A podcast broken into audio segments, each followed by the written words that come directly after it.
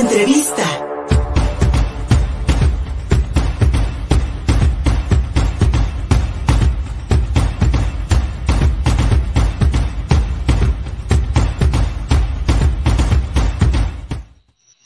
La gentrificación, ¿a quién beneficia? Un concepto que tal vez muchas personas no comprendan. Eh, ¿A qué nos referimos cuando una zona es gentrificada? Es decir, sale una parte de la población habitual de este, de este lugar para ser sustituida por otra, generalmente de mayor acceso económico. Y mi estimada Samantha Hernández Anaya, si algo prevalece por hoy, hoy por hoy en YouTube, son la serie de videos que hablan sobre ciudadanos estadounidenses la mayoría de ellos jóvenes, se están viviendo, por ejemplo, a la capital del país porque les sale más barato. ¿Qué está ocurriendo? Hay un fenómeno económico que está permitiendo que muchas personas vengan a vivir acá, incluso trabajando desde allá. Buenos días, Samantha. Hola Luis Ver, buenos días. Y pues sí, bueno, hablando sobre la gentrificación, recordarás que en uno de nuestros eh, primeros programas hablábamos sobre estas eh, producciones masivas de casas y de departamentos que no necesariamente estaban destinados pues a lo que los trabajadores mexicanos podían comprar o podían aportar. En este aspecto, con la pandemia se fortaleció el modelo de negocios de una empresa llamada Airbnb, que muchos hemos eh, conocido y que llegó incluso a desfalcar al, al negocio hotelero. Y en este aspecto es lo que ha traído eh, que tengamos a este tipo de modelos, o sea, estamos hablando de que a nivel mundial hay 30 millones de los llamados nómadas digitales eh, que pues se mueven de sus ciudades buscando eh, lugares más baratos para vivir y una de las maneras más fáciles de poder vivir esta experiencia es a través de este modelo de negocio. Eh, la Ciudad de México, de hecho, actualmente está captando cerca del 5% de ese número, entonces estaríamos hablando de que cada año llega a México 75.500 personas y pues esto estaría afectando en colonias, por ejemplo, como la colonia Roma, que estaría atrayendo este tipo de personas a vivir, a personas extranjeras, pero no necesariamente significa algo bueno para el resto de la población, porque estaríamos hablando también de que sería más caro para las personas de estar ahí, sería perder la identidad. Eh, hace no más de medio año estábamos con la noticia de que los rótulos se estaban quitando y esto tenía más que ver con hacer la ciudad más atractiva y también eh, no es un hecho que sea muy lejano, también estamos hablando de que incluso nuestro, en nuestro estado, en Puebla, mm. en Cholula está ocurriendo, tan solo las rentas en ciertas zonas están aumentando un 70% de lo que podrías verse hace 10 años y esto es porque estamos buscando captar eh, pues extranjeros, pero también esto está eh, pues quitándonos cierta identidad, también estás corriendo a, pobladores o a pueblos, los estás marginando como tal. Hay un caso muy sonado en Xochimilco donde incluso le cerraron un paso a toda una comunidad para poder crear la nueva plaza comercial de moda que está eh, pues cerca. Y sí es muy interesante porque por un lado estás viendo las dos polaridades, ¿no? Tiendas y marcas de lujo, mientras que ves gente que pues desgraciadamente eh, pues está viviendo en una pobreza extrema.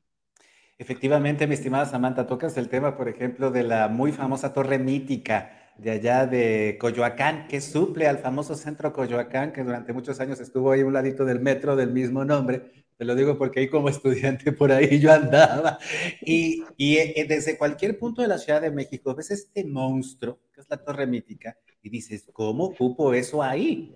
Y, lo que, eh, y, lo que y lo que determina para la vida futura, por ejemplo, de habitantes del pueblo de Choco, que está precisamente detrás, que se quedan, o sea, imagínate un pueblo, no sé, a, ojo de buen cubero, un pueblo de 5 mil habitantes, que le vas a llevar una zona comercial, pero además una torre de edificios de departamentos, que, que, va a jalar toda esa agua, que seguramente pues va a tener mayor, mayor privilegio en cuanto al consumo, la corriente eléctrica, en fin, muchísimas circunstancias que dejan desprotegidas a personas pues con menos poder adquisitivo. Y en, en ese sentido, Samantha, no estamos eh, propiciando una, bueno, que ya existe esta marcada división entre nuestras ciudades por el nivel de consumo. ¿Y qué pasa con la gente que se gentrifica? ¿Dónde va?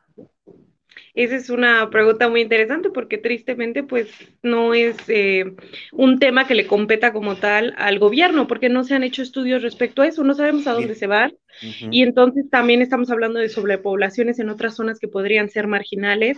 Y también eh, lo que bien comentas, o sea, eh, el problema del agua, hemos incluso hablado aquí del día cero y este tipo de situaciones, y pues obviamente la prioridad la van a tener. Y sí, sí se está eh, pues propiciando este tipo de separación, ¿no? Porque también estamos hablando de comercios y de zonas que tal vez se ven pues más bonitas o que se ve eh, pues el comercio más exclusivo, pero en realidad lo que hay detrás es incluso gente, hay una tortería en la Roma que llevaba 30 años, que nada más eh, de buenas a primeras se les desalojó para que pudieran eh, poner una nueva cafetería. Exactamente. Exactamente, seguramente estas personas de la tortería ya no pudieron pagar la renta y pues llegó otro vivo que dijo, no, pues yo sí puedo con este local, con permiso, y seguramente en un cambio también en cuanto al comercio, en cuanto al consumo. Lo vemos aquí en el centro histórico de la ciudad de Puebla, a pesar, mi estimada Santa, que como bien dices, había departamentos, todavía hace algunos años había departamentos que tal vez no eran muy caros, que la gente se iba a vivir estos departamentos del centro histórico y los renovaba de alguna forma, pero ahora es prácticamente imposible porque las rentas están por arriba de los 15 mil pesos. Y, y es lo que yo encuentro, por ejemplo, aquí en el centro, una vez más esa división terrible entre esa zona turística de, de, de alto poder adquisitivo, de ahora departamentos de lujo, y por el otro lado esta zona comercial, de comercio popular, de artículos baratos, que incluso, pues bueno, surte a muchísimos otros negocios de la zona periférica. Ahí, ahí como bien dices, mi estimada Samantha, ¿haría falta un estudio para poder equilibrar las cosas o dejarlo simplemente al, al devenir económico, a la oferta y la demanda? Pues es que estamos hablando tristemente de que las capacidades económicas que traen los extranjeros, ojo, porque también ese es otro tema muy interesante. Le estamos abriendo las puertas y los brazos a los extranjeros que consideramos que sus economías son más fuertes, ¿no? Porque también estaríamos hablando de centroamericanos que quizás no los vemos con los mismos ojos, que no pensamos en automático que van a tener el mismo poder adquisitivo. Y como bien lo comentas, pues tristemente solo estaría siendo más marcada la brecha más en este tiempo de recesión y sería aún más difícil en algún punto para las personas poder aspirar a este tipo de lugares. Tan solo como bien lo mencionas, los departamentos en el centro de Puebla pueden llegar hasta los 30 mil pesos. Exactamente, a los 30 mil pesos. Y están destinados precisamente para jóvenes con poder adquisitivo, porque aunque sean extranjeros y vengan con dólares, a final de cuentas para venirte te necesitas dinero también, estimada Samantha.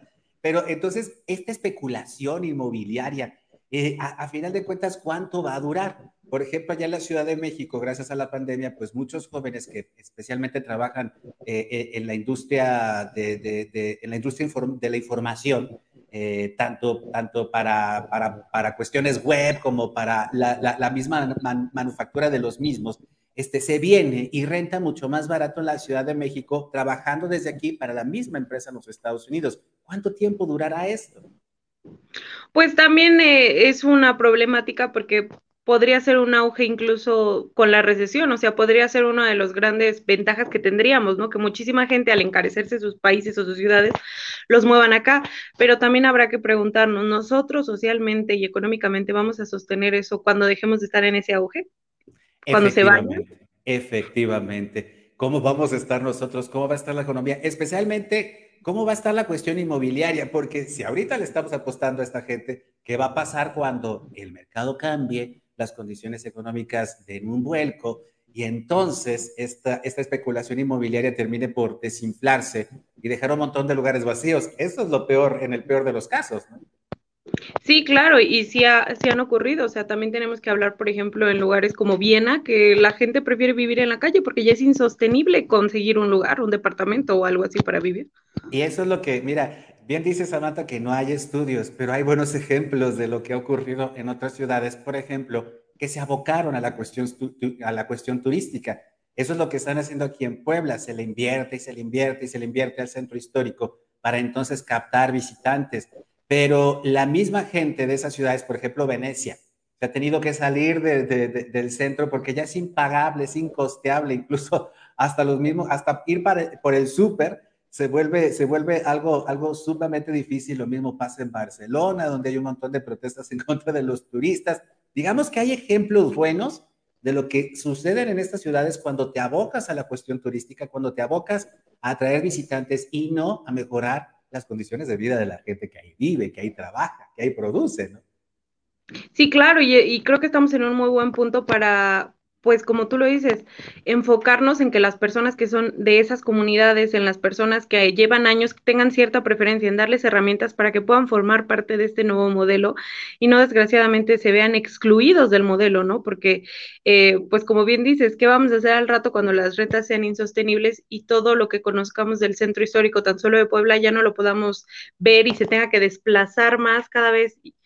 Va a ser más difícil, vamos a perder como tal la identidad. Mira, Sammy, a mí te cuento algo aquí entre nos. A mí me tocó eh, trabajar en la zona oriente del Valle de México, ahí en el Estado de México, durante el 2007-2009. Y si algo proliferó en esos años fueron estas eh, grandes, eh, estos grandes fraccionamientos de esas constructoras que ahora están desaparecidas, que quebraron. Toda esa gente que compró justo donde termina la mancha urbana era gente que vivía en los barrios del centro histórico de la Ciudad de México y que se gentrificó cuando Andrés Manuel López Obrador, junto con Carlos Slim, el, ahora presidente siendo jefe de gobierno, pues eh, dieron esta explosión de nuevas, de nuevas construcciones y departamentos, especialmente en la zona de la Alameda, que encarecieron muchísimo el precio del suelo. Ahora la gente que puede vivir en el centro lo vive, vive en condiciones de vecindades cayéndose, ¿no?